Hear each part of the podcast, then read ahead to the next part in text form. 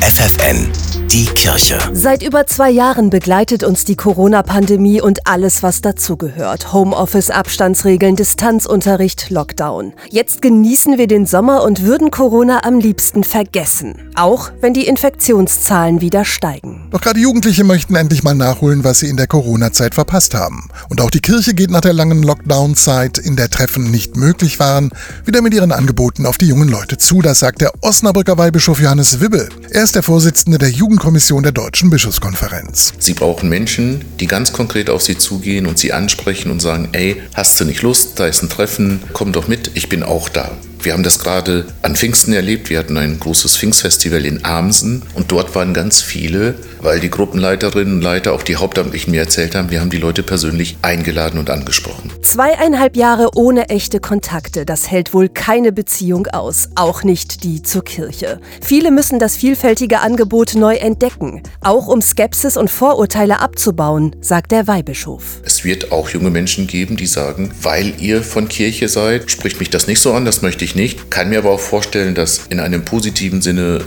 junge Menschen auch manchmal überrascht sind. Ich darf da so sein, wie ich bin und die verlangen gar nicht, dass ich die ganze Zeit bete. Das gibt es, glaube ich, beides. Nach so langer Pause stehen alle Zeichen auf Neuanfang, sowohl für die Jugendlichen als auch für die Kirche. Dabei ist es wichtig, sich auf Augenhöhe zu begegnen, sagt Wibbe. Er ist davon überzeugt, alle können von diesem Neustart profitieren. Wenn heute mir junge Menschen sagen, ich möchte wieder neu darüber nachdenken, wer Gott überhaupt ist, wie kann ich ihn mir vorstellen, wie ist er für mich da, dann wird sie diese Frage als junge Erwachsene auch begleiten. Ich würde einladen, sehr genau zuzugucken, wie wir die jungen Menschen erleben, weil das könnte auch Hinweise geben für die Gemeinde von morgen. Gerade jetzt im Sommer gibt es für euch viele Möglichkeiten, die Kirche neu zu entdecken. Zeltlager, Wallfahrten oder Fahrfeste. Infos findet ihr auf den Websites der Kirchengemeinden.